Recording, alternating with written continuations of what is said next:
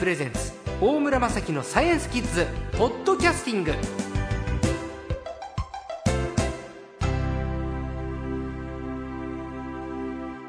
さあ今週の最高もですね前回に続きまして物質材料研究機構そして日本表面科学会の板倉明子さんです。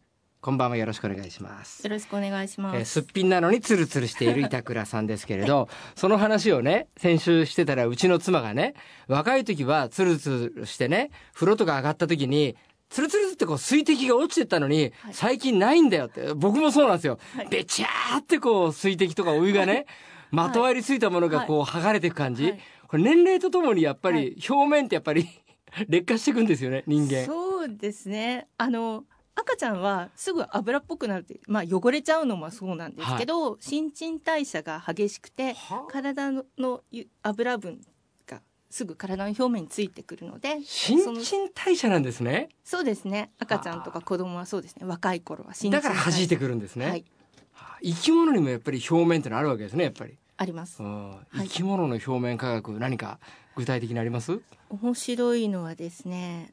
あの砂漠の甲虫甲虫っていうか甲羅を持った、あの虫がいるんですけど、ええ。その虫は背中の甲羅の一部に油を出して、で油を出さない部分もあるんですね。そうすると油のところで弾かれたわずかな水分がその油を弾かない部分のの道筋を通って口のところにやってくるっていうそういうすごい昆虫がいます。超合理的。はい。見えない雨どいを身にまとった虫みたいなそう感じですか？そうそうそうですそうですそうです。はあ、はい。そうこ砂漠にそういうのがいるん砂漠にですねいます。じゃあわずかな水をはい。全身でキャッチしてそうです。全部これが自分の口に来るように。持ってくるすごい。すごいですね。そうですね。水をコントロールできる植物とか動物っていうのは多いですねそれももう天然表面加工ってことですよね？そうです。えあとは？あとは？あとはですねハスって水のうん。上に、池に浮いてるね、はい大きい葉っぱのハス、あの上にあの結構大きめの水滴がコロンって乗ってるの見たことあるある。そこの横に大体カエルがいるんですよ、ええ。はいであれもわずかな油分を表面に出してしかもそれだけじゃなくてあのそうですね虫眼鏡とかであのハスの葉っぱの表面とかいろんな植物の表面見てみるとちっちゃい毛が生えていたり、あのはい。日立ハイテクの電子顕微鏡でね、はい。毎年ね葉っぱを見るキッズがいるわけですよ、はい。そうするとやっぱ毛が生えてるの見えるんですね。ね。僕だからその毛のおかげではい。水を弾くのかと思ってるんですけど、そうですね。そのちっちゃい突起凹凸もだいたい10ミクロン。あ1ミクロンが、えー、と1000分の1ミク1ミリなので、10ミクロンぐらいっていうと100分の1ミリぐらいですね。はい。100分の1ミリぐらいのちっちゃな凹凸があります、うん。でその凹凸のせいでハスの上では水がくっつかないでコロコロ転がります。油じゃなくてやっぱりその細かい凹凸のおかげ。そうですね。両方ですね。両方、はい。油と凹凸、はい。それでハスの葉っぱっていうのは水を弾く。はい。あんなに綺麗に弾きます、だ時にはね傘にもなるぐらいですからね。そうですね、うん植物も、はい。そそうなるとえ油菜なんかはどうだろう？水弾きますよね油分があるし。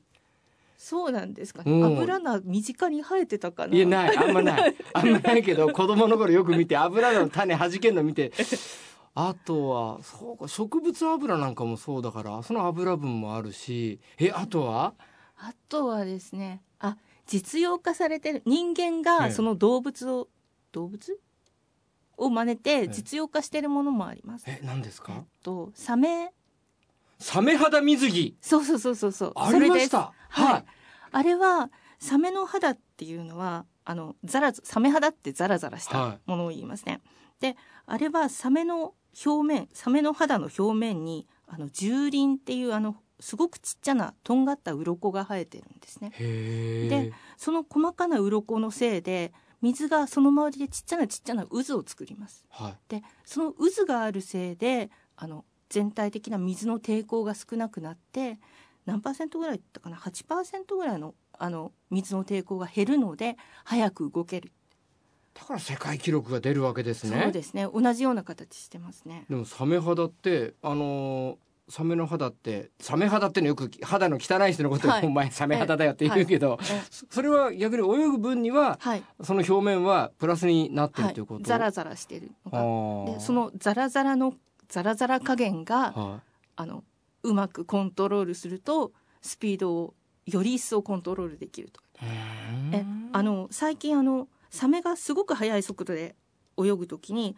その純輪あのその鱗を逆立てたり寝かしたりして、そのコントロールをするっていう話も分かってきてます。へえ、まあ、水着はそこまでは再現できないかもしれないけれど、ねえやがて科学が進歩するそとね。その表面の技術を生かしたはい。はい何らかのものが生まれるかもしれないですね。ええ。ーあとあの表面で僕なんかまあツルツルしたもの触ってると気持ちいいですよね、はい。なでなでしてると、はい。ザラザラしたものよりは、ええなんだろうなツルツルしてるもの。つるつるってこうスケートリンクの氷。あーあー気持ちいい。いや冷たいけど冷たいけど僕この間まで去年まで北海道にいたのでやっぱスケートリンクはよく行きました、はい。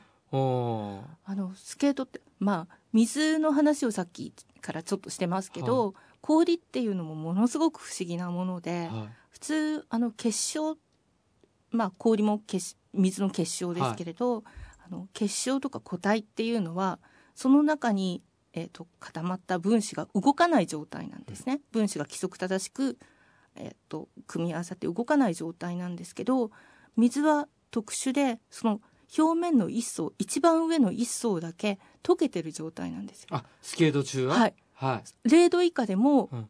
一番上の層だけと水と同じように動分子が動く状態。アイススケートの選手、はい。バババババってやるじゃないですか、はい。最初、はい。スタートダッシュ、はい、あの一瞬でも、はい。全部氷溶けてるんですか、はい、表面だけは溶けあのへ0度以下の氷も表面一層だけは動く状態なんですね。えでスケートリンク見るとスケートリンクの氷ガチガチに固まってるけど、え。滑ってる時は溶けてるってことですか？滑ってる時っていうかあれもひそこの上に行けば一層分だけは動く動ける。へえそういう状態なので他の個体に比べて氷の上っていうのは滑りやすいです。はあ。あはい。スケートリンクが鏡だったらはい。ダメなんですね。ダメですね。やっぱり溶けるから、はい。表面がちょっとあの状態になってるのがなるほど。滑れるよく滑るひまあ表面って言った言ったらいいですかね。製氷した後のね、はい。スケートリンクとか、はい。それからカーリングはい。すっごい気持ちいいんですよ。はい。だけどじゃあ微妙に溶けてるわけなんですね。溶け溶けるっていう言い方なのかな？水水分子が動く。分子が動くっていう。ええいやこの表面のはい。ジャンルの研究ってこれからどうなっていくんですか、そうですね。車の表面をあの硬くするとか機能を持たせるっていうのもそうですし、今スマートフォンとか携帯電話とかみんなそうですけどみんな持ってるでしょう、はい。その表面って手でカリカリ触るし傷つく。傷つきやすいし油もつくし、はい。水滴もつきやすいしそういう表面をどうやって綺麗なまま保っていくかっていうのを研究している研究者は多いです。へえ、えあれ僕フィルム貼ってるんだけど、はい。それ貼らなくても良い時代が来ますかね？きっときますね。1000円得するかもいや楽しみだな。はーい。ということで、えーもうお時間ですね、はい。でまたぜひ遊びに来てください。今週の最高は物質材料研究機構そして日本表面科学会の板倉明子さんでした。ありがとうございました。ありがとうございました。